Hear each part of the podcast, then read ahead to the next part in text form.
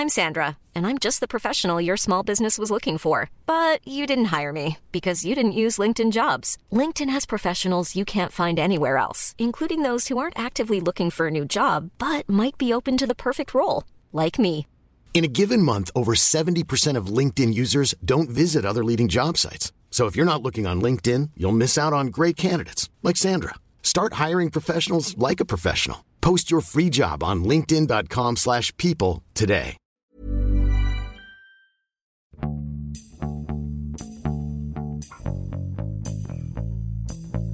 欢迎收听《艺术有毒》，我是 Sammy。今天我非常高兴的请来两位新的嘉宾，呃，跟我们一起聊一本书。我想可能先介绍这位两位新的嘉宾吧。一位是林公子，呃，林公子是英国国家学术院 British Academy 的博士后，也是 Quarter Institute of Art 考陶德艺术学院的研究员。啊、研究方向呢是当代艺术与展览体系中的生产和再生产、艺术市场、后殖民主义等等。再多说一句，林公子现在是人也是在英国跟我同时区的录音，然后另外一位嘉宾正在美国的方军，philips。Philip 现在是美国的西北大学社会学系的博士后候选人，然后他主要是用这个社会学角度研究文化艺术经济创造性产业，目前也正在写一本关于中国与好莱坞如何合作生产全球电影的书。好，那介绍完两位嘉宾，我们来说一下今天的书。因为今天的书是林公子推荐给我的，嗯，这本书叫做《Talking Art: The Culture of Practice and the Practice of Culture in MFA Educations》，所以我可能想请林公子给我们来介绍一下这本书。我觉得他这个 title 想要表达的意思就是 talking art，就是我们经常觉得 visual art 是做出来的，可能是 doing art，doing stuff。包括这本书里面也提到说，艺术家是 do stuffs，就是你知道，就是搞东西、搞事情。但是其实很多情况下，我们是要呃去谈论艺术，就是。呃，怎么讲呢？可以说是扯艺术吧。我觉得用中文讲的话，就是扯艺术，不光是做艺术，还有扯艺术。那说到这本书呢，就是我为什么会推荐这本书，是因为我其实呢跟这个作者一样，也是一个学社会学出身的。那么我在做博士论文的时候，我就回国做田野调查。然后就在当代艺术圈的里边混，然后我就会发现，就是因为其实我们作为社会学学社会学的人来讲，虽然说我们有基础的这个艺术教育的背景或者知识，但其实我们不是在艺术教育的这个这个环境中就是成长起来的，所以对于当代艺术，其实我们是一个呃更像一个旁观者。所以就是说，这本书其实也是一个这样的一个角度来去描写这个。呃，Master of Fine Art Education，就是呃，所谓我们叫高雅艺术硕士项目。好，那么为什么会说这个跟我的田野调查有关系呢？就是我们印象中的艺术家，可能对于大众来说还停留在梵高这个层次。就是如果你跟所有的普通大众说艺术，他们第一反应、第一个词一定是梵高。那么就是说，当我们以一个这样的基础的对艺术的理解去进入当代艺术圈的时候，我们就会想说，嗯，当代艺术到底是什么？就是怎么样的人才能成为一个优秀的当代艺术家？然后呢，因为我其实，在圈里面混了大概一年一年多吧，所以我就发现了一个现象，有一些非常好的艺术家。但是就是大家都觉得它特别好，但它的市场总是做不起来。包括我会去看，不光是看看他们的作品，就是还会，呃，看画廊是怎么描述他们的作品的。这个时候你会发现，呃，艺术市场做不起来的这种这类艺术家，他主要的缺点是什么呢？或者说他的大家认为他的问题在于哪呢？就是他的东西做的特别散。就是他会一会儿做一个这个主题，然后一会儿做那个主题，都很好，但是似乎没有什么东西可以把他们连起来。就是说，这个艺术家自己也说不清楚，是说是什么东西，呃，让他，比如说他开始先是做农民工雕塑的。然后为什么突然又变成了做这个装置艺术？然后他说，为什么你可以从雕塑转向装置艺术，然后你又转向了绘画？然后大家就会觉得你这个人好像没有一个主心骨，然后你也说不清楚你为什么会从这个思路跳到另外一个思路，他就觉得你不够严肃。就 not a serious artist，不是一个严肃的艺术家。但是你会去看那些艺术市场特别成功的这种艺术家的时候，他们就是其实是很能说会道的，他们可以把自己的这个呃创作的这个历程啊讲得非常的清楚，然后他们有几个主题啊。然后，比如说我们每个主题之间的关系啊，我是如何从之前的那个媒介演化到现在这个媒介的？然后我就觉得，哦，所以其实存在两种艺术家，一种虽然说他能力非常的好，就是说他做的能力非常好，但是他不会说；还有一种是他既会说也会做。我就觉得这是一个重要的，在我的博士论文里面我就提到了说，哎。这个艺术市场到底是在寻找哪一类的艺术家？然后后来我又看了另外一些文献的时候，也发现有一些别的人也注意到了这个现象。那么这个，然后尤其是我看到这本书，它叫《Talking Art》，就是专门讲如何训练当代艺术家去讲自己的艺术创作。哎，所以我就觉得，嗯，我要好好的看一下这本书，然后包括也能支持一下我自己的研究论点嘛。哎，那你的博士论文是什么？我的博士论文就叫 Contemporary Art and Exhibitionary System，就是当代艺术与展览体系，以中国为例的艺术生产。嗯，就是讲这个展览体系如何呃限定了我们现在的这个当代艺术的生产。我说的限定不是说给他一些，的确也是给他一些条条框框，但他同时也是在这个条条框框之下。他才会有一些特定的风格可以识别的一些东西，就是说，就像是以前学院派艺术，它也是有条条框框，然后它出来的艺术会不一样一样。就是说，每一个艺术生产，它其实都是由社会的组织起来的，所以这种组织方式会影响了艺术会以怎样的一个方式呈现。嗯，这里边还有一个重要的点，就是说，大众所知道的艺术并不是所有的艺术，因为比如说。有些艺术家他生产出来的作品，他可能会藏在自己的工作室里边，因为他们觉得还没有，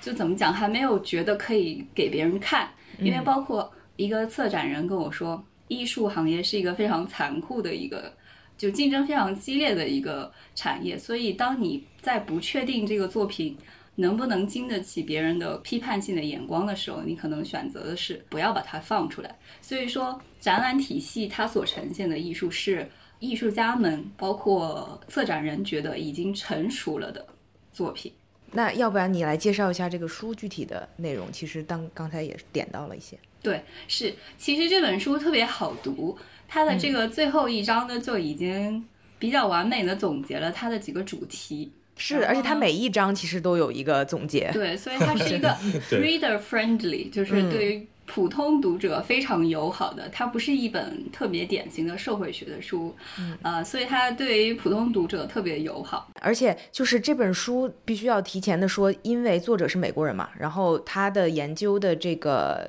他社会学调查的这两年两三年的时间，也都是针对于美国的 MFA 教育，所以这个我们要提前先说，嗯。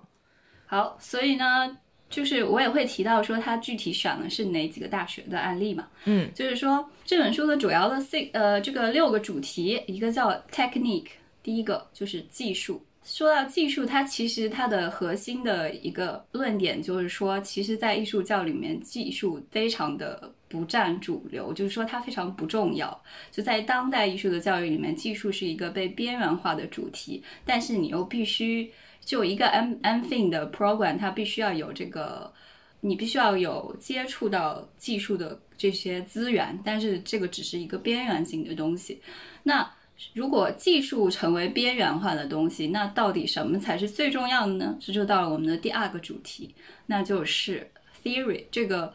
作者用的是理论这个词，但其实它指的是思考方式，就是包括观念，也就是说他在。这个 M fin 教育里边最重要的是你如何去思考，你如何去表述。呃，当然，就是这已经联系到它的第三个主题，就是 talk，就是扯淡。呃，就是说白了，现在当做当代艺术家，你必须得学会扯淡，就是能够把自己的。如果说以前有评论家会给你提炼出一个什么观念，然后你的作品想要表达一个什么观念，现在就是艺术家。自己的责任去把这个东西给提炼出来，然后表达出来。然后就是作者会提到的一个非常重要的词，就是你一直要 justify your intention，就是嗯你要就是能够用非常系统化的语言来表达你为什么做这个事情，嗯或者说这个这个作品为什么值得做，它表达的到底是什么，然后你又有什么样的证据能够证明说你表达的是你说的你想要表达的那个东西。好，那其实这所有的事情都发生在一个我们所谓的 community，就是共同体里面。呃，就是艺术的共同体，就是这些由学生和教员，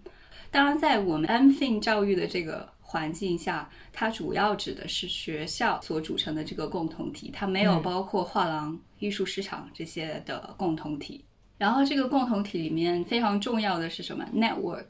就是关系，就是你必须要有认识的人才可以去获取一些像展览的机会，因为这个是像尤其是在现在这样就是比较全球化的一个状态下，策展人如果想要找到另外一个国家的艺术家，那肯定需要依靠他所认识的人脉啊、来去寻找他符合他这个主题的艺术家。那最后一点，discipline 就是学科，它这个学科的特点就其实已经刚刚已经提到了，它是对技术的一个边缘化，但是对理论、对思考的一个重视。那它同时这个学科的一个重要的特点是，它想要在学校这个环境下为艺术学生创造一个相对自主、独立、独立于市场的一个环境，让学生和教员可以只以艺术的名义来评判艺术。然后这就是这本书涉及到的主要的主题。嗯，太好了，这把这本书所有的事情都已经剧透完了，我觉得还挺好的。所以，所以就是我我其实对这个作者特别好奇啊，作者叫 Gary Allen Fine 嘛，然后呃，我知道方军是他的学生是吗？我不知道你是不是可以给我们来介绍一下这个作者，他为什么一个社会学家有兴趣写这样一本书？好，非非常感谢你的邀请，我非常开心能够参加一个探讨艺术的 podcast。嗯然后这个我对 Gary Allen Fine 他是我的导师的这个介绍是非常不正式的，就是非常个人的一个介绍。嗯，其实，在很多年前，我也会觉得说，社会学家不就是研究那些这个种族啊、性别啊、这个社会不平等各方面这些问题？那为什么会研究艺术呢？我之前也不知道。那直到二零一三一四年左右的时候，我一个朋友让我翻译一本书，但最后我没有翻译这本书，然后我就拿来看了这本书。看之后是这个书是关于美国的这些自学成才艺术家是怎么样进入市场的。然后这个书的标题叫《Everyday Genius》，日常生活中的天才。这个书现在已经是有中文版，可以在中国内买到。那我后来找在看的谁翻的呀？是我的一个师兄翻的，然后所以在看的过程中，我说哟，这个怎么会有这样一个视角来探讨艺术？然后我才知道，原来有一个学科或子学科叫做艺术社会学或者文化社会学。那这就是我嗯开始关注这个这个领域，然后嗯，因为在看书的过程中也跟这个作者 Gary Allen Fine 有些交流，然后逐渐他们都觉得我，我当时还在那个国内做一个艺术记者。然后他们就觉得，如果你想要读博士的话，就应该 去读一个关于文化和艺术社会学这样的一个学科。所以我就来到了西北大学，然后他成为了导师。那从之从此之后，我对他的了解其实有非常大的一个一个改观。呃，Gary Allen Fine 的一个他最开始的学历啊，是在宾夕法尼亚大学和哈佛大学读完博士之后，他的专业其实是社会心理学，啊、还不是社会学。是研究小群体，这是他的一个主要的特长。但是因为他家庭就他母亲有很多有很多艺术熏陶，所以他对这个艺术感兴趣。然后，所以当最开始做那个自学成才的艺术家的这种素人艺术家，过过程叫做，啊、他开始收藏艺术。所以我去他的家里，就感觉就是一个美术馆，收藏了无数的这种这个呃素人艺术家的这种作品，然后非常的现代的一个，他自己的家这个这个建筑也是非常现代的，所以他之后对这个美国这个 MFA 艺术的这个呃项目的研究，其实也是他对这种艺术爱好的一个延续。然后 Garen Fine 他写过 二三十本书，所以大家已经麻木了。他写书的速度，两三年出一本，比别人写文章都要快。所以也许可能有有他有有些书并不会受到很大的关注，是因为大家已经疲倦了他的写作。但是他是一个非常好的作家，然后他的写作，正如这个呃林公子所说，他是非常让任何人都可以读得懂。他他他写过呃很多关于小群体的这种文化，这种这些打棒球的小孩啊。然后天气预报员啊，然后去森森林里面采蘑菇的这些这个兴趣爱好者，关于下象棋的这爱好者，这任何的素材都可以成为他的研究对象，并用非常通俗的语言为我们介绍一个不为人所熟知的一个世界和和这个社区。哎，那他的就是他的书，除了刚才你说的那个《日常天才》那本，还有其他的书翻译成中文吗？这是他。唯一一本，然后另外一个就是他的同门，这这哈哈 a 的 Becker 有一本书，霍华德贝克尔，他有本书叫《艺术界 Artwords》，已经翻译成中文。这本书是呃各个学科都会引用的一本书。然后如果国内的这个听众感兴趣的话，其实非常推荐去买霍华德贝克尔的《艺术界》，也是我师兄翻译的。嗯，所以 Gary Allen Fine 的其他的社会学的书就没有翻译成中文哈。啊，对。如果有听众感兴趣，其实也可以翻译这本书，然后译林出版社也会 去买买这个版权，可以联系我。对，哎，林公子，你刚才想说什么？我想说，就是说他一直标榜自己的，不是说自己是社会学家，你会发现他自己的就是会说他是 ethnographer，他是就是民族智者，就所以就是说，我觉得他用的是一个偏嗯，就是偏经验性，然后去理论化的一个叙述方式。他，我觉得他这是他的一个特点吧，也就是为什么他可以写书写的这么快。嗯，对，挺有意思的。对，这本书很好读，确实是。那我也想让两位是不是可以分享一下，就是我们三个人都分享一下看完这本书的第一的印象，还有对于这个作者的观点是否同意。我不知道是不是方军跟这个作者关系太近了，所以 不能客观评价是吧？对，不能客观。我可以到最后说，你们两位女士优先吧。好呀，林公子先说好。我其实先挑一个比较有意思的意识来说一下，就是他说，呃，当别人问他说你在艺术圈里边最大的感觉是什么，他说烟。然后其实这个是我自己去做田野调查的时候，我的最大的感受就是我无时无刻不在吸二手烟。后来我就想，我干脆放弃治疗，我自己抽结了，就比我吸二手 烟要好。对，所以我当我看到这句话的时候，我就特别有这种，是不是感同身受？对，真的是太喜欢抽烟了。整个艺术圈就没有人不吸烟的，就感觉不吸烟没有办法融入这个群体。这就是我们所谓的这个共同体，你知道吗？就是有一定的有一些行为，就让你不能够融入。如果你不抽烟的话，比如说哈，在这儿，好，那说到就回到这个正题上哈。其实，包括作者自自己也承认了，说他觉着，因为他选的案例嘛，就不是像在纽约或者是洛杉矶，你知道，我们就是经常会提到的 Cal Cal Arts，就是好像是艺术教育的圣堂，你知道吗？包括就算作者在呃芝加哥，他也没有去芝加哥艺术学院，所以他其实选的三个案例就是他自己的西北大学。伊利诺诺伊州的州大学，还有呃伊利诺伊州的一个艺术学学校，呃，他自己也说了，他其实这个代表性不强，但是其实可以说是第二阶梯或者说第三阶梯的一个美国艺术教育的一个呈现吧。但他选的都是综合类大学，对吧？对，这是一个研究设计。嗯，他他想要把这个问题放在大学教育的一个。一个框架下面去看，他想把他跟普通的大学联，就是大学教育联系起来，因为他的出发点是觉着艺术家的培养现在之之所以要让艺术家学会谈论艺术，是受到这种学术化的影响。其实对于这个出发点呢，其实是可以质疑的，因为其实这个我们所谓的观念艺术在五十年代就已经开始了，它并不是由于学术化而导致的。其实学术化是观念艺术蓬勃发展的一个结果，或者是说到了七十年代以后，它是一个相伴相生的一个状态，而不是说由于学术化进程导致了艺术教育变成了现在这个样子。我倒反而是觉得，因为观念艺术的蓬勃发展，使得艺术家的教育有必要。纳入谈论艺术还有艺术理论这一块，这是首先一点。然后呢，但是它还是提供了非常多的就是素材，让我们去了解 Master of Fine Art 这个艺当代艺术的硕士项目到底是怎样的。包括他提到的一些当代艺术里面典型的对于媒介的这个理解，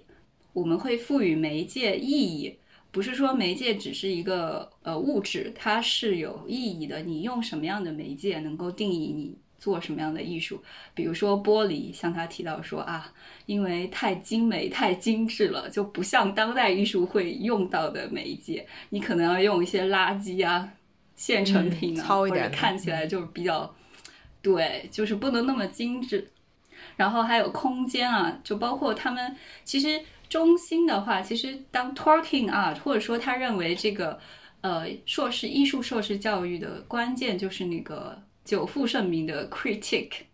叫做中文应该是叫艺术艺术批评课是吗？叫艺术批评课，对，艺术艺术批评课。他认为这个是整个艺术硕士教育的核心嘛。然后包括他提到，就连这个课本身的这个空间都非常的重要。然后呢，关于这个课，它其实是有着重描写的。当然，这个课其实在以前的一些，呃，通识的艺术读物，像那个《Seven Days in the Art World》，就是就艺术界的七天，艺术界的七天里面有提到大概是怎么样。你可以认为这是一个这本书是一个。加长版就是让你更加熟悉的，就是更从更多的细节、更全面的去了解这个课到底是怎么开展的。尤其是它会跟其他的大学教育相比，比如说呃，律师的培养到底是怎样的，然后嗯，医生的培养，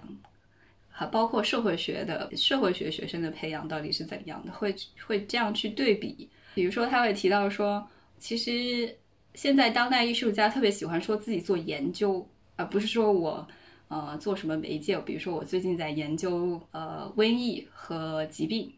而不是说我最近在做这方面的作品。你会发现艺术教育里面的一个矛盾之处，就是他想要把艺术家当做一个研究者一样培养，但他其实又不提供这样子的课程。首先比较惊奇的是，你不需要上艺术史的课，对不对？就是这里面提到说，就不要求你要上艺术史，所以问题就来了。如果不上艺术史，不教研究方法，只是大家在谈论的话，那谈论的基础是什么？当然，他会提到说，大家都对当代艺术里边现在比较有名的人有一个概念，他会说啊，你这个看起来很 Damien Hirst，然后所以就是人名会变成像一个形容词一样的一个一个词，然后大家会在。用这个人的人名来描述啊，你这个作品有点那啥的意思，或者就是就是你会发现，其实他们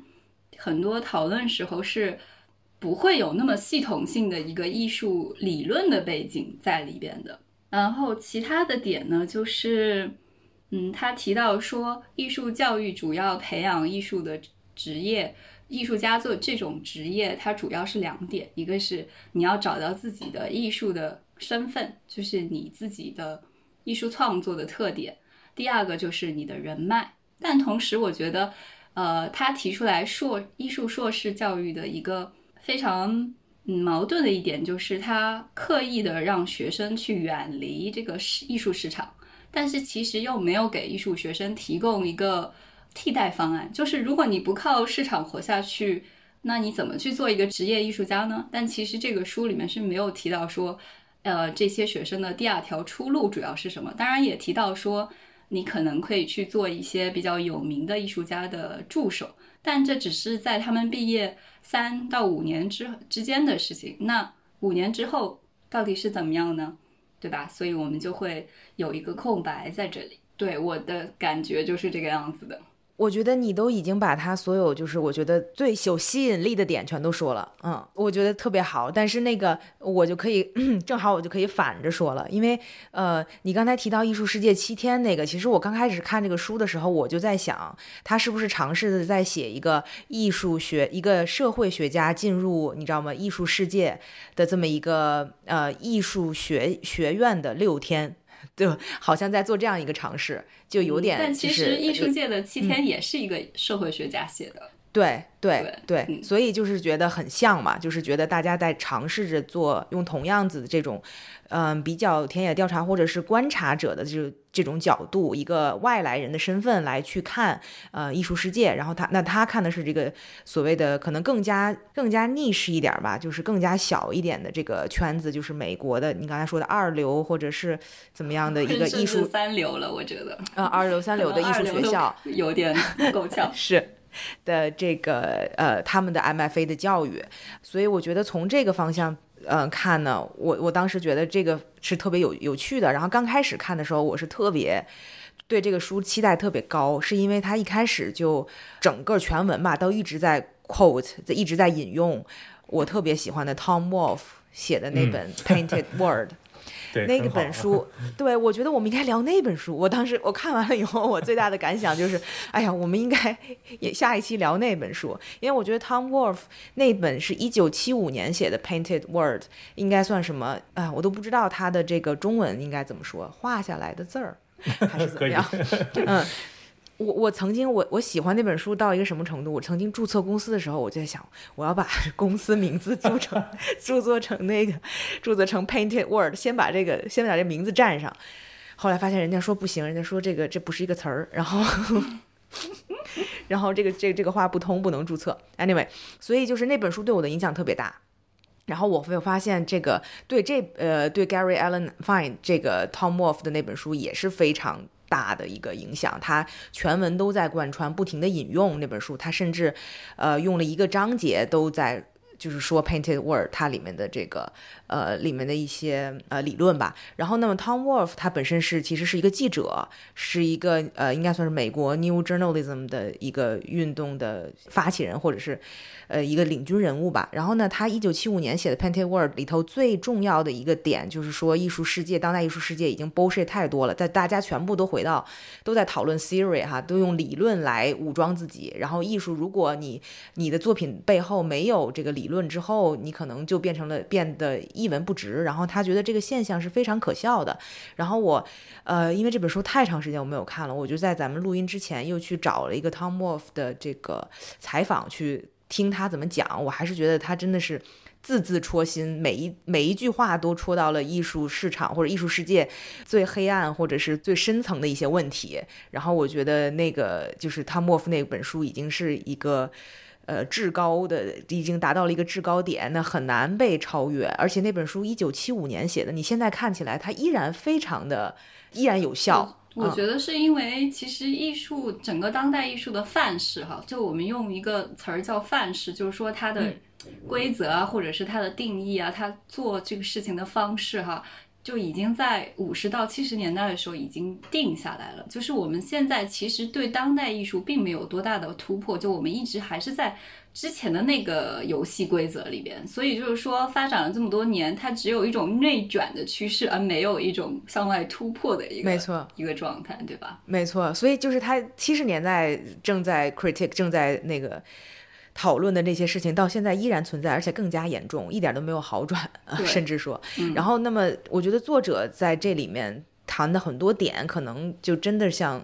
刚才我们在录音之前，就是林公子说的，可能对于一个艺术世界的人来说，有一点浅，或者是有点对啊，就是这样，就是这些事情好像我们都已经是。非常深知的这么一个情况，然后他只是来叙述出来了，嗯，然后所以我就往后看就觉得有点没意思，就觉得好像没有什么特别多新的知识我可以这也是我就是说我在做田野调查的时候的时候的一个感受吧，就是很多人会觉得我问的问题非常的幼稚，就是对于他们说，哎，这都是呃稀松平常的一个事情。但是我觉得艺术圈也应该，我觉得这跟艺中国当代艺术圈的小众化有一个很大的关系。就是说，中国当代艺术的圈子还是太小了，就是你们没有一个呃一个公众的视野，就是似乎呃叫就是如果你们对公众说话的时候，其实。你们需要换一种方式，或者说，当你们接触到更多的公众，就来自艺术圈之外的研究者的时候，你们就不会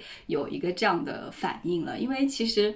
对吧？因为你们日常交流的那些对象都是你们圈圈里圈子里边的，所以当你有一个外来人突然问了一个，哎。在你看来，好像就是这不就是稀松平常的事情的时候，你们就会觉得，哦，这个人到底在干什么？就好像好像这个人的这个 credibility 受到了一点质疑，你知道吧？但是其实，在公众的视野里面，这是一个值得会。去问的问题，所以就是说，我也很希望通过这个 podcast，就就是能让艺术圈能够意识到说，哎，除了做艺术研究本身的，还有一些其他的人物也会来研究你们。所以，就是你，就是如果我们问的问题有一些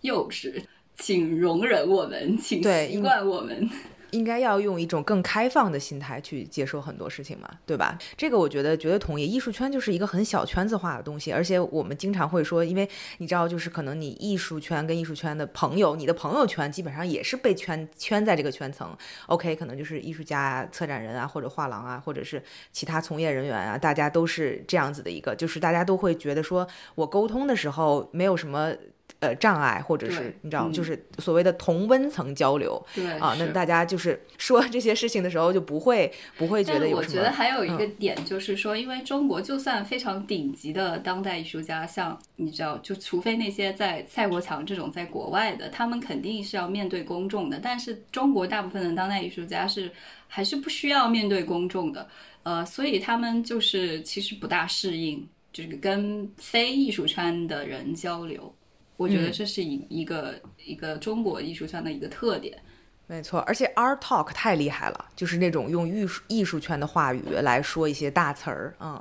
这个这个这个是很很很有问题的。然后呃，我还是还有一个事事情，我觉得这本书我后来看的就没觉得对我个人来说有这么大的营养，就是因为我觉得他这本书是一八年出版的，是吗？嗯，对。啊，然后但是它的里头的 research 好多都是一三一四一五年。对吧？然后我觉得有有一个点，我当时记得特别清楚，就是因为艺术，尤其在艺术市场的生产当中，其实很多事情都是一个 trend，一个潮流。然后呢，它里面一三一四年的时候提到，就是说大家一定要呃，就是摒弃不要什么 craft craftsman 啊，什么 craftship，就这种东西，手艺的东西，完美的东西，他们觉得这个不算艺术，尤其不算当代艺术，因为你你。嗯，就是观念是最重要的嘛。其实，在就可能在最近的三年左右，大概一八年开始，就是包括美国的艺术圈，现在流行起来一种叫做什么，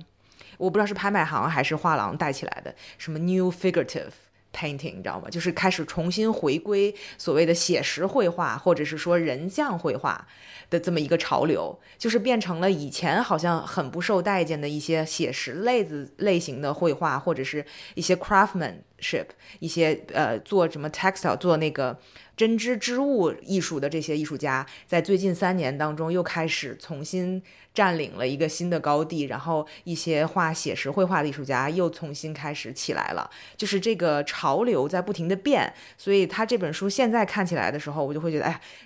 他这本书写早了，你要现在这两年，你就会发现他之前说的那些学校里不教的事情，现在就开始。现在可能你一九年再去学校的时候，大家可能都在那织东西啊，然后在那吹玻璃啊，然后可能在，你知道吗？就是这些东西就是一个潮流，会会可能五年、十年的就在变啊，所以这个也是我看到的一个。他他的书已经有些有些内容没有那么有效了，但是我相信，就是也许在他所处的那些学校里，也许这些还没变，只是在一些大城市或者是一级的这些艺术市场，有些东西还是变的。其实这里面涉及到一个问题，就是说到底是学院带动了市场呢，还是市场带动了学院？其实，嗯，我觉得这里边。就是说两者之间的关系是还是不是很明确的。因为如果我们看，就是他这本书传达出来的意思是说，学院跟市场是保持一个距离的一个状态。但他写的是像在芝加哥这样子的大学，我其实也不是很了解。说纽约的艺术学校或者是洛杉矶的艺术学校，他们会有这样一个非要让学生去远离艺术市场的这样的一个氛围吗？或者是说，他们其实是成为一个艺术市场的一个领头，或者说他们引起一个潮流的，就像嗯思源刚刚说的，说不定这种对于呃传统的 figurative 就具象化的艺术是由学院带出来的呢？嗯，也有可能，是不是？对，这个因果就不知道了。对我就是说分享一些我我自己的一些对这本书的一些观点，但是我还是觉得这本书是值是可以读的，可以读的。呃，那方军，你来说一下，你觉得呢？OK，首先我想对你们两个刚才提到有一些点，从从这个先入手吧。然后我其实非常的惊奇，你刚现在告诉我说，过去几年这个关于就是写实的绘画或者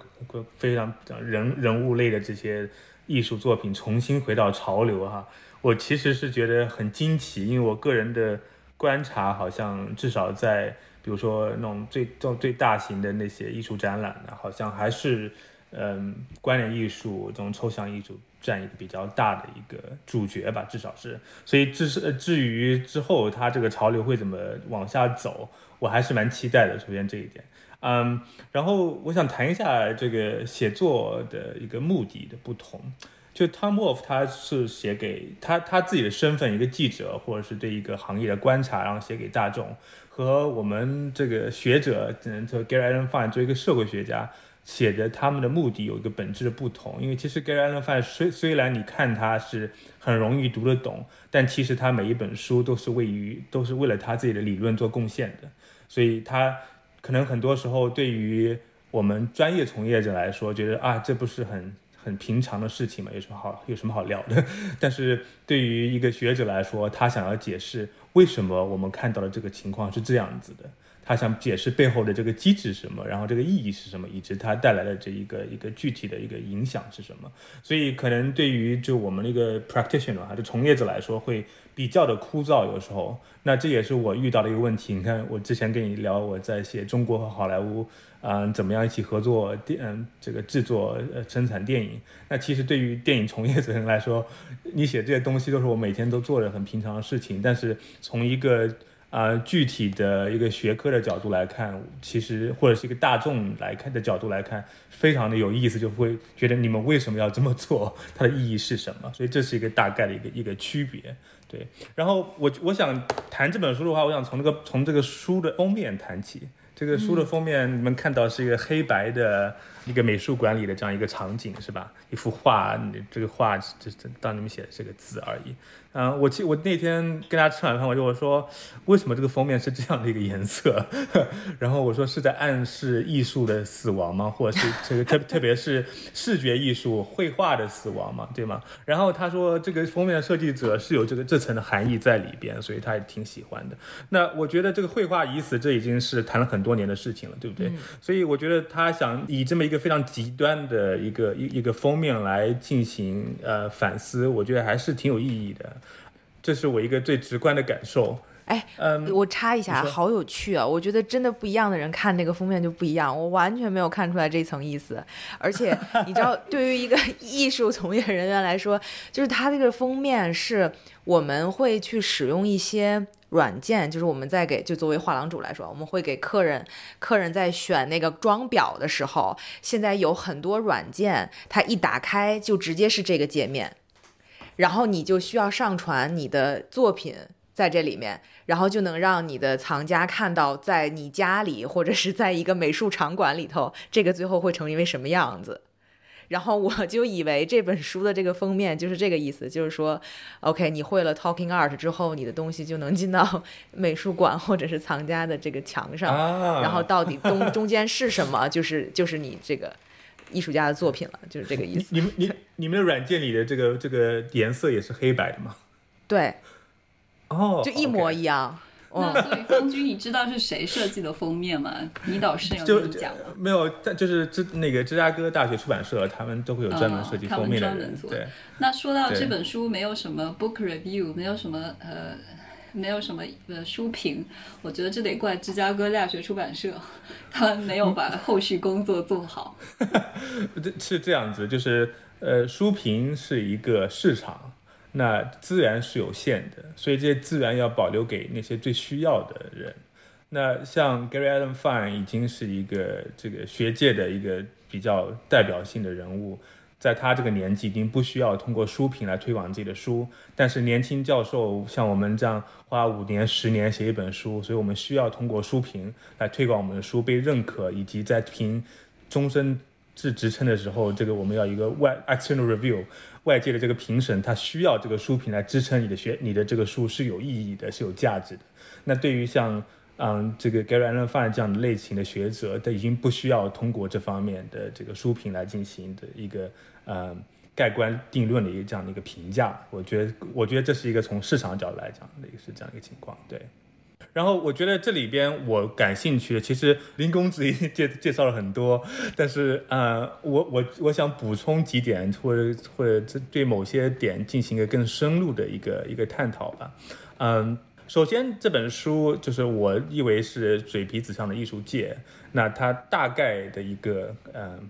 一个论点哈，它就是说这个高校的 MFA 项目如何把艺术创作的标目标从对美和劳力这个技术的关注，转向了以理论为中心。当代视觉艺术不再是艺术家生命的呼唤或激情，而成了一门学科，其学术文化要求创作者具备较好的口头表达能力。以及以以以呈现他们的创作意图，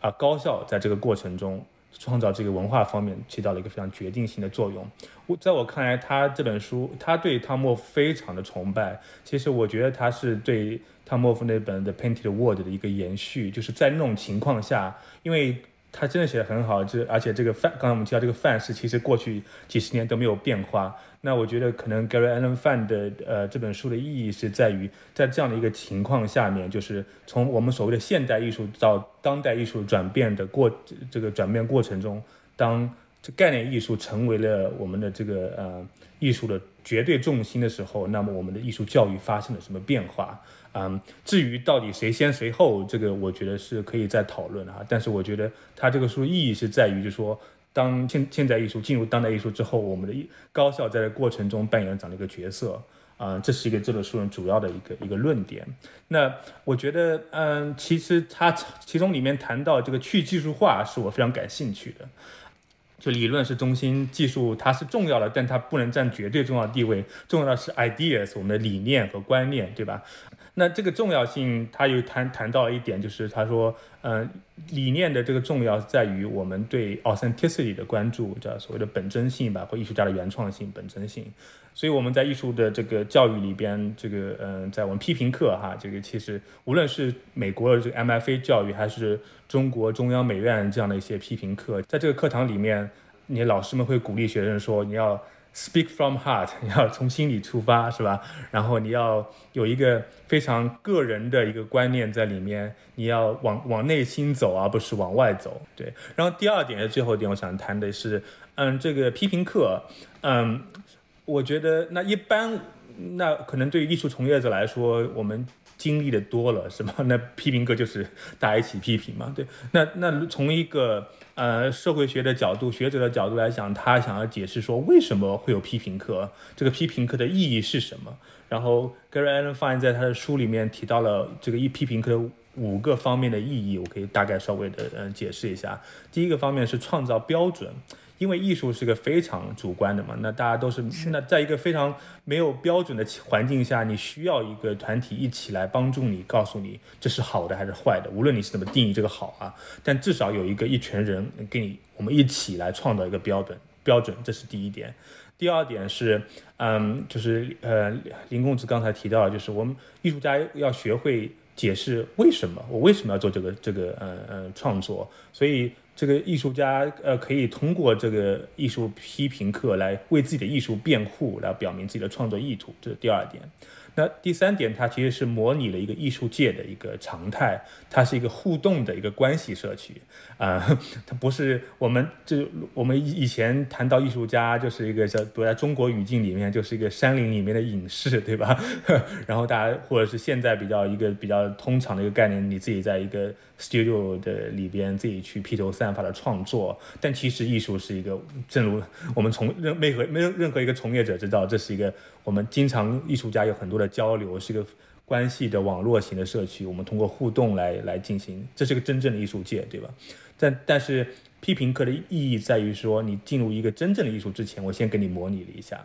然后第四点是说，呃，也是模拟一个更加真实的艺术界，那就是一个会被拒绝的艺术界。我们不是 一帆风顺的，所以有时候你的艺术创作就是失败的。所以他好像在开篇就给大家展示了一个一个人是他的艺术创作是怎么被。批评被失败的这么一个过程，所以在一个批评课的过程中，让你让你学会呃嗯接受被拒绝，以及这个呃这个呃从这个被拒绝中去学习到新的东西。那第五点我觉得还挺有意思的，他说这是强调艺术活动的一个意义。所以当一群人来到你的这个 studio 工作室来批批评你的这个呃作品，无论是赞美还是这个呃贬义的批评，嗯。他告诉你，其实你在做这个事情是有意义的，然后也可能是对社会有贡献的，或者有跟特别是跟社会有互动的那些呃更加偏政治性的那种这个艺术作品。其实这是所以从五个层面来告诉你，这个批评课它的存在有非常大的这个社会意义、艺术意义和我们的关系意义。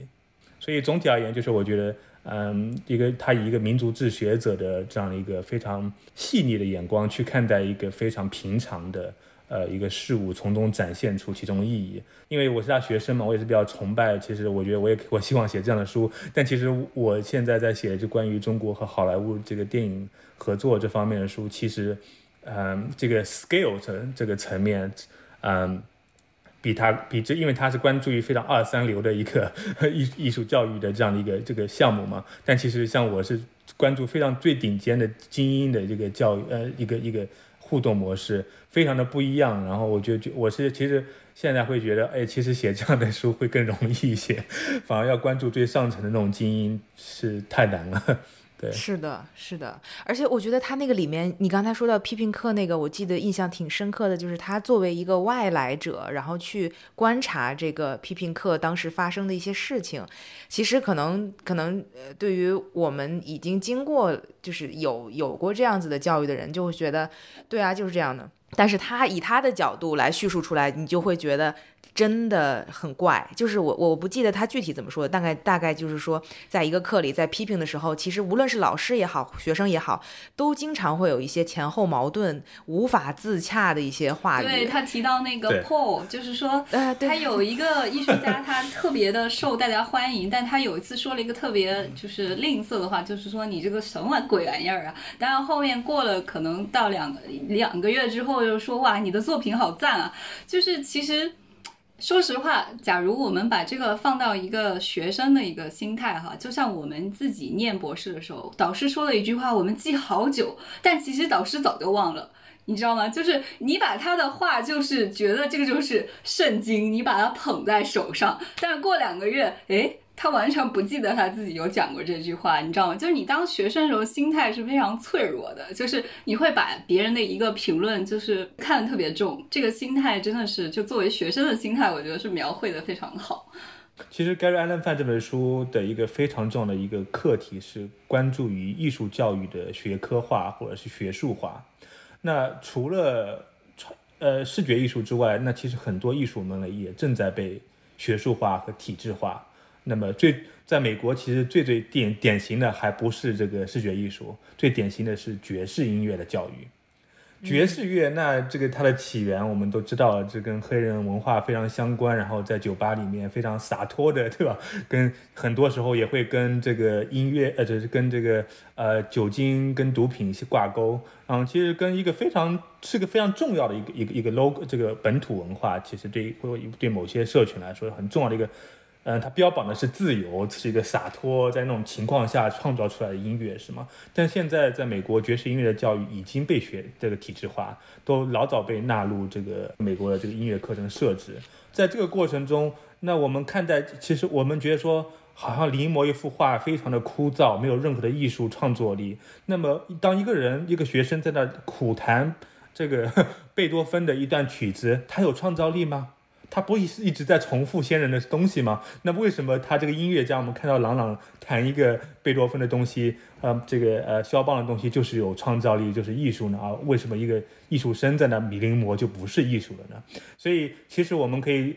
相互的映照来看。那么另外一本书我要推荐的就是《School for Cool》。他讲的就是美国的这个爵士音乐的这个呃呃学科化、体制化这样一个教育，以及学生是如何在这样体制化环境里面去寻找创造力。他们在日复一日的在在这个呃排练训练这么。彩排某一个曲子的过程中，他们是怎么样从中去寻找到跟先人、跟这个古人的这个对话，然后从中创造出一些灵感的新的东西。那么，我觉得，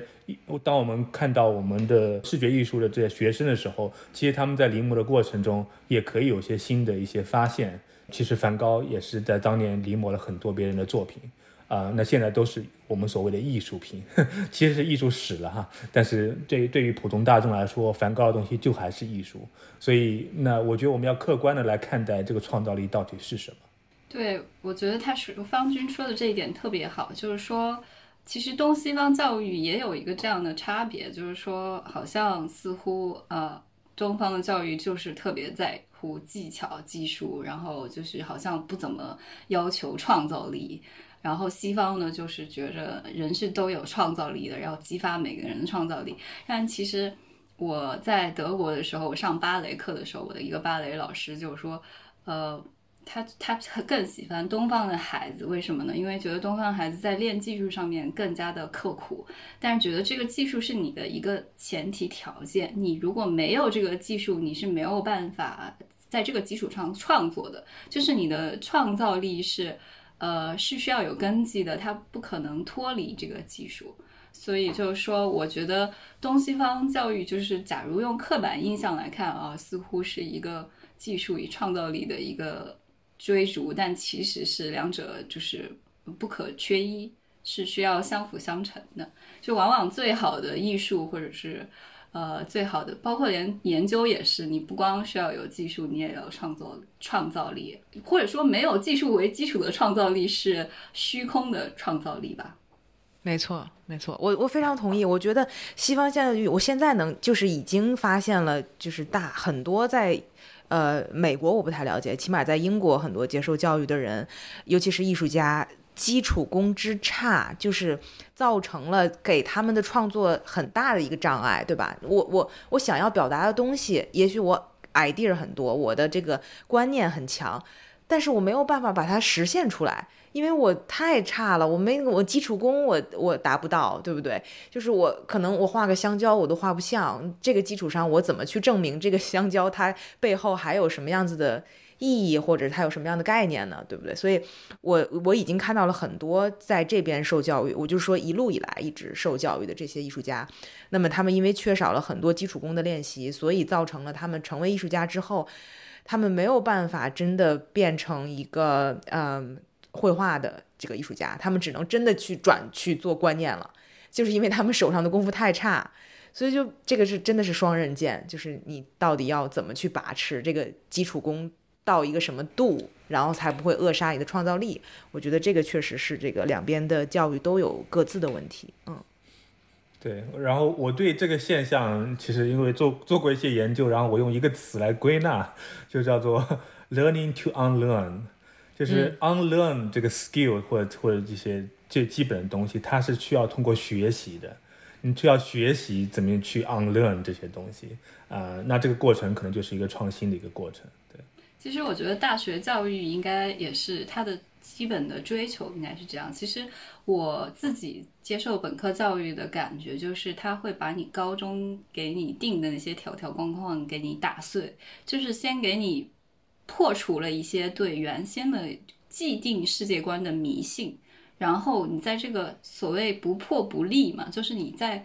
把教条主义你被它把它打破了之后，你才可以就是当然你会有一段时间是处于混沌，你觉得你非常的迷茫迷失，就是你以前所坚定的那些教条，可能瞬间哦，原来他们只是世界的一部分。这个时候你会有一段迷茫期，但是通过这个大学本科的教育，它重新再给你让你明白这个世界有非常多的就是选择和多元的世界观，然后你自己。通过你自己的判断、你自己的创造力去重新构建你的一个世界观，这个时候你就所谓找到了你的这个 identity，就身份或者是风格，或者是就是你自己自成体系的一个呃世界观。哎，那林公子，你大学是在哪里读的？我在中国念的。哦，OK，所以中国的本科教育也并不是一无是处啊。那个我我我有一个问题啊，特别是个议员，因为你在这个画廊里边工作，嗯，其实 Gary Allen Fine 有一章是讲这个职业社会化嘛，然后他就提到说，这这有一个 moral character 的一个一个矛盾，就是这个 moral character 怎么翻译啊？这个道德，这个职业的道德品品格 到底是什么？你是说艺术家？就是你是说他提到艺术家可以做一些离经叛道的事情吗？还是？不是说，就是因为在一个 MFA 的这么一个教育过程中，他一方面就是要因为自己是一个艺术家嘛，就要培养成为一个艺术家这样的一个，呃，所以你生产东西也是就是要以艺术的名义嘛。但另一方面，你要生活，然后又要又要有一个事业，所以你需要有一个社会网络，那么就就需要跟外边的这些呃画廊的工作者和和藏家有一些这样的一个。互动，所以其实是一个艺术和商业之间的一个一个一个这个竞争或者和协调。所以那我是个人很好奇，就是无论是你们就是你们对呃西方的这个嗯 MFA 教育，还是中国的这个呃艺术教育这个过程中，就是学校到底是在。跟嗯，帮助学生走向真正的艺术界的过程中做了什么？特别是画廊，那你们画廊是怎么样跟这些年轻的学生打交道的？或一些刚离开学校的新新艺术家啊，是怎么打交道？我很好奇，我想了解一下。嗯，就是看什么样子的画廊，比如说我们也是专门做年轻艺术家的，那可能就所有的好的美院的毕业展是一定会去的。然后其实这个书里头讲的他。嗯，抽样调查的这三个学校其实都不会有什么画廊，或者是跟市场很近的人去 看，就说明这个学校可能不在我们的视视野范围之内。范围之内。对对对，就是肯定还是会挑选的嘛，就肯定去挑最好的学校的最好的学生。那么有的时候，比如说市场红火的时候，可能会一个毕业展，你会看到很多熟人，就全部都是同行在那挑挑人、挑艺术家。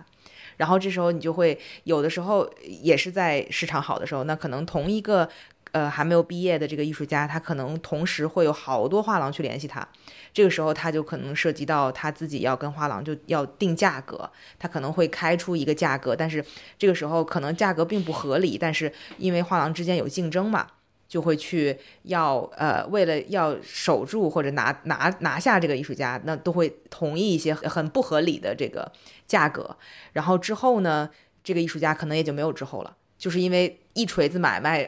可能就不会再有下文了。因为这个价格过高之后，其实画廊签回来之后，他也会发现很难继续上升的空间很小，然后继续做的空间也很小。所以其实艺术家怎么跟画廊、怎么跟商业去，嗯，去去协调，或者是说去共生，一直以来都是一个很难的事情。而且我觉得所有的教育体系里都没有这一点。我觉得这个是特别需要在 MFA，我觉得也也许这边 MFA 有了，应该需要开一些课，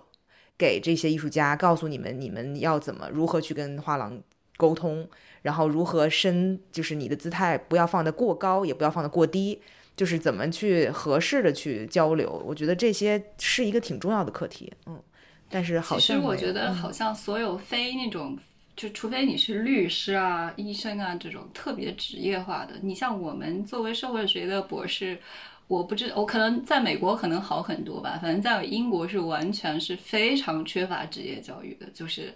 呃，你怎么去找工作，怎么去找博后，怎么找教职，这些好像感觉就是好了，门打开了，你们自己去玩吧，就是这种感觉，你知道吧？就是。你知道吗？就是好像他就是让你一个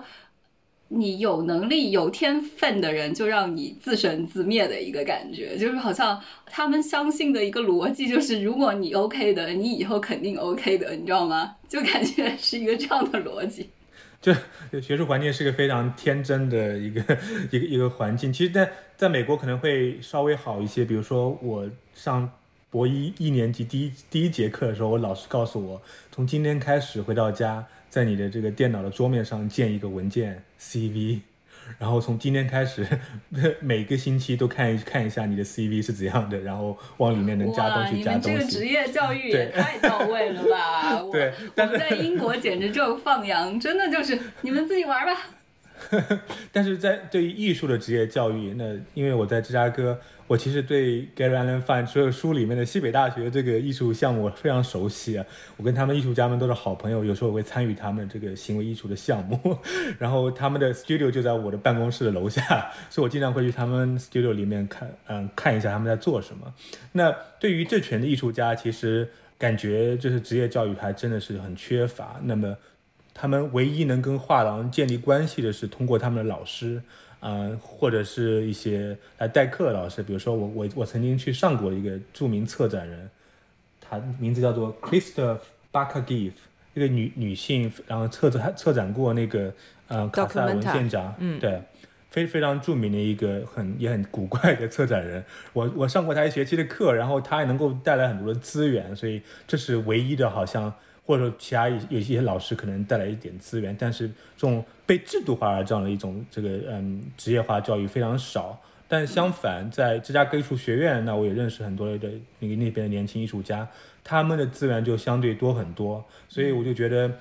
好像就是嗯，感觉因为这种以大综合性大学里边的这种艺术项目。就是非他他有一种非常奇怪的困境，就是你一方面又要偏重于理论，偏重于学术和学科的这种这个制度化，但另一方面你又要排斥或者说不愿意以这更大给安排更多的资源来进行职业化教育。我觉得这这可能是他这本书的一个很大的一个指出的问题。对，其实我这就涉及到一个。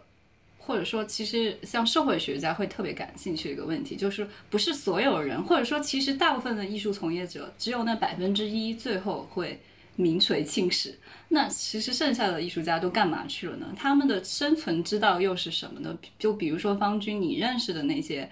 MFA 的学生，他们最后会选择一个怎么样的，就是说生活方式，或者是他们会改行吗？就是他们的未来到底在哪儿呢？其实西北的这个，我不知道他书里描述那些人，其实跟我，嗯，他做完研究我才去的这个西北大学。其实，所以我认识那些，呃，艺术家们跟这个书里的是不同一批人。但是我认识绝大多数，他们几种路径吧。有个别人是成为了别的一些著名艺术家的这个助理，呃，然后有一些，因为其实芝加哥的这个对艺术的，嗯嗯，社区的支持还是非常好的。有很多区，这个我们 neighborhood 小区。这个嗯，比如 We 呃 Wicker Park，还有一些别的那些附近那些社区，有非常多的艺术家的聚集，然后嗯，他们有很多这种私人的这种展览的这种机会，所以他们其实一直是在做自己的这个呃职业，然后慢慢的可以有得得到一些更大的一些展览的这种这种经历，然后也有也有个别人他们混得很好，他们就是这个。嗯，自己的作品可以卖的卖的很很不错，但这样的人非常的少。那尤其是如果你是一个少数主义的话，可能就会更加艰难。对，但相相反，我认识那些啊芝加哥呃艺术学院毕业的那些人，他们即使现在还在学校里边。我有个做做雕塑的，我认识他雕塑非常有意思，其实，然后嗯，但也很好看，然后他每周就能卖出好几件作品，虽然也不贵吧，四五百刀一件，但是在做一个学生期能够，而且被一些很重要的藏家来购买，我觉得这是一个，就他们的平台和资源会多很多。像综合性大学出来的艺术家，可能绝大部分，嗯，其实都有一个职业，只是说可能没不是一个光鲜亮丽的一个职业，但还是在艺术艺术界里边，我认识的绝大部分。哎，所以，我我想问最后一个问题，就是如果有艺术家，我其实之前也跟两位说了这个问题，如果有艺术家来咨询你们，嗯，我们假设这个艺术家是在国内的啊，他可能已经完成了国内的本科教育，那么他想要出国上 MFA，你们会怎么回答？嗯所以嗯，我不是很清楚这个问题的策略。就是其实就是说，你会你会觉得，嗯，有用吗？就是上这个 MFA。明白了，嗯。MFA 从本质上来说是没大用、没多大用处的，嗯，就是我认识很多人都会觉得好像并没有学到东西，但是给你提供了一个空间和平台，让你为你的事业下下下一步的事业做了一个准备。但是呢，MFA 同时又非常的重要，是因为在我们是一个非常看重 credential 这个学术履历的这么一个。嗯，社会无论对，无论是在中国还是在西方，所以当你是来自于一个美国著名 艺术学院毕业的一个 MFA，也许花了很多钱，也许没有学到很多东西，但是这个名声还是很重要。同时，这个名声给你带来打开了非常多的职业的道路，即也许不适用于每一个人，但是我们都希望我们成为哪一个人。嗯，所以。如果说要来这个美国，或者我不知道别的国家哈，要去读 MFA，我觉得经济允许是非常非常，我是非常建议的。然后，因为我自己跟很多 MFA 艺术家打交道，我觉得他们的人生非常有趣，我非常羡慕，所以我也会参与他们的一些艺术创作。但是，嗯，我我我觉得就是要到一个。一好的项目，同时这个项目当学校里是一个一个方面，我觉得这个城市能赋予你的东西也很重要。所以我觉得像虽然西北大学不能够提供非常好的一个项目，但是这个城市能够提供你的资源很多。啊，另外一点我要提到就是我们现在的这个艺术家，同时也是 也是观众。好像我们创造的很多的艺术作品，开个展览来的人都是我们的艺术家朋友们。所以在这种背景下。那我觉得一个城市和一个社区能赋予你东西非常重要，所以当你在选择艺术项目这个 MFA 项目的时候，学校很重要，我觉得这个社区和网络也很重要啊，所以需要谨慎。嗯，但是总体而言，有经济实力，我觉得可以去尝试一下。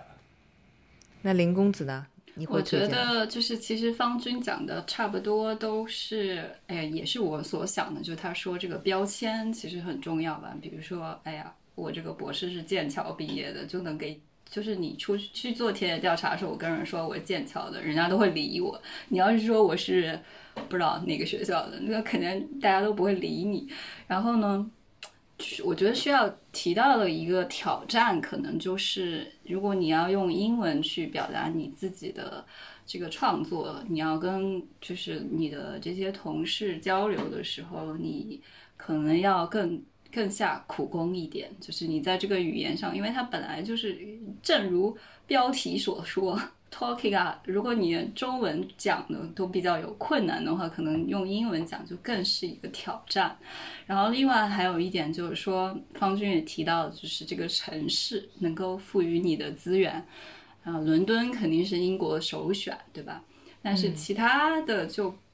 不大好讲，我觉得，因为虽然还有格拉斯高艺术学院，但是我觉得资源是完全不一样。我觉得英国是一个。相对于美国来说，你洛杉矶还算是一个非常值得去的地方。但是我觉得在英国，可能就除了伦敦以外的地方，可能就不是很值得去了。尤其是你要考虑这个学费所能给你带来的，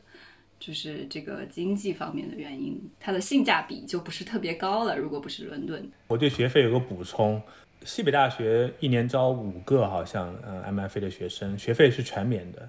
这就是一个综合性大学的学费全免，对，因为为什么？这个书里说了，对，因为西北大学的很有钱，是美国就是就是前十名特别有钱的学校，所以艺术是他想要建立的一个一个标签，所以他在那个嗯，其艺艺术学院他们所在的那个一带叫做嗯 Art Circle，所以有还有音乐学院，还有这个戏剧。就西北大学戏剧是非常好，就是著名的梅根王妃就是这里毕业的，所以他们其实是想要建设一个艺术的社区。那对于有经济需求的那些嗯想来读书的学生来说就非常好。那其实像芝加哥艺术学院，那我认识那个艺术呃雕塑家，他的学费也是全免的。但是这样的人还非常少，就是因为你要有做的足够好，才有可能这种机会。那如果国内的学生可能在语言方面有些欠缺的话，目前他可能不够，不是特别好的话，可能会比较难。但是当你做的很出色的时候，要记得，其实有很多项目是免费的。哎，那你说国际学生也都是可以免学费的吗？就只要够就是优秀是吗？我觉得要足够优秀，对，哦，美国跟英国还是不一样，英国的话就是教育产业化就更严重一点，我觉得。对，英国有这种学费全免的 MFA 吗？我觉得 MFA 英国是嗯分开的嘛，因为英国的申请是你拿 offer，就是学学就是那个课程那个 offer 是一个，然后你的这个奖学金是另外一个，你是要分开申请的。就是它不是绑定的，像美国的话，它很多时候就包括你升博士，它是绑定的。你只要拿到了博士，你就会有这个呃 funding，你就会有这个资金支持。但是英国就是两个是分开的，你还得再申请这个资金支持。所以英国其实也是会有的，但是非常少，而且也是一样的，很难拿。然后还有就是，就是另外一个点，就是说，我觉得现在的问题是都已经不是，呃，就是 master 了，都不是硕士了。我发现很多的艺术家都已经在念博士了。博士，对，嗯所以其实我真心就已经觉得这个学术化的进程已经已经满格了，你知道吗？因为我认识一些艺术家在伦敦是念那个就是所谓 practice based PhD，就是嗯实践类的博士，就是跟他会要交一个博士论文，但是会更短一些嘛，但是还还要交一个就是作品。而且我就你就会发现它是一个这个 MFA 的升级版，就是它所要让你涉及到的理论，比如说我。前阵我那个朋友跟我说，他要了解一下量子力学到底是怎么回事儿，因为他的教授让他解释量子力学和某个什么艺术创作之间的关系，你知道吧？就觉得哇塞，现在艺术家真的是要上天入地，无所不能。是现在很流很很火嘛，跨学科的这种艺术家，现在是在在艺术世界是比较嗯上升的一个趋势，所以大家一定要多学科的了解。嗯，好呀，我觉得其实我们今天录音的时间差不多了，所以我觉得差不多就要结尾了。结尾一般怎么结？我可以推荐一本书吗？可以啊，可以啊，你今天是带着任务来的吧，方军？你说吧，出版社给了你多少提成？好呀，那我们很很希望推荐，嗯，对，呃，在节目的最后，我想推荐一本我朋友的书，然后也是我的师姐，就是 Gary Allen 范的另外一个非常优秀的，我永远无法超越的学姐，她叫 Hannah Wall，现在是美国这个加州大学圣塔芭芭拉分校的社会学系助理教授。他今年六月八号会出版一本新书，叫做《Bound by Creativity: How Contemporary Art is Created and Judged》。它是基于美国呃呃是纽约这个著名的这个艺术艺术大大市呃城市哈，嗯，这些这个城市里面的这这些艺术家们，嗯，他跟随了一些不同的职业阶段的艺术家们，这些艺术家们是怎么样来进行创作的，然后他们的作品又是怎么样被呃藏家和这个呃画廊来呃评判的，所以嗯，做了两三年的三年的田野，然后非常详实的故事。我觉得，如果你要去一个大城市、一个艺术学院去啊、学 MFA 的话，我觉得这本书是能帮助你非常好的来了解这个美纽约的艺术生态。所以六月八号会出版。那完了，那你要是这两本选一本，你要你要推荐哪一本？Talking Art 还是这本新出的？我我我觉得，如果作为学生的话，两本都应该买吧，因为它 它给太能给你提供提供不同的职业社会化的一个路径，我觉得非非常的重要，都对。其实你刚才说那本书我还挺感兴趣的，嗯，我很期待那本书什么时候能在英国上市，可能英国会晚一点，一般美国上完了几个月会去英国。好呀，那非常感谢两位嘉宾，我们今天就先录到这里，好，拜拜。拜拜。感谢收听《艺术有毒》播客，这是由两位艺术从业人员主持的艺术读书跑题节目。我们的节目可以在 Artist Poison 官方网站、苹果播客、Spotify、喜马拉雅、网易云音乐以及荔枝电台收听。我们在微信官方公众号和微博上准备了更多与节目有关的信息，您只要搜索“艺术有毒”，读书的“读”就可以找到我们。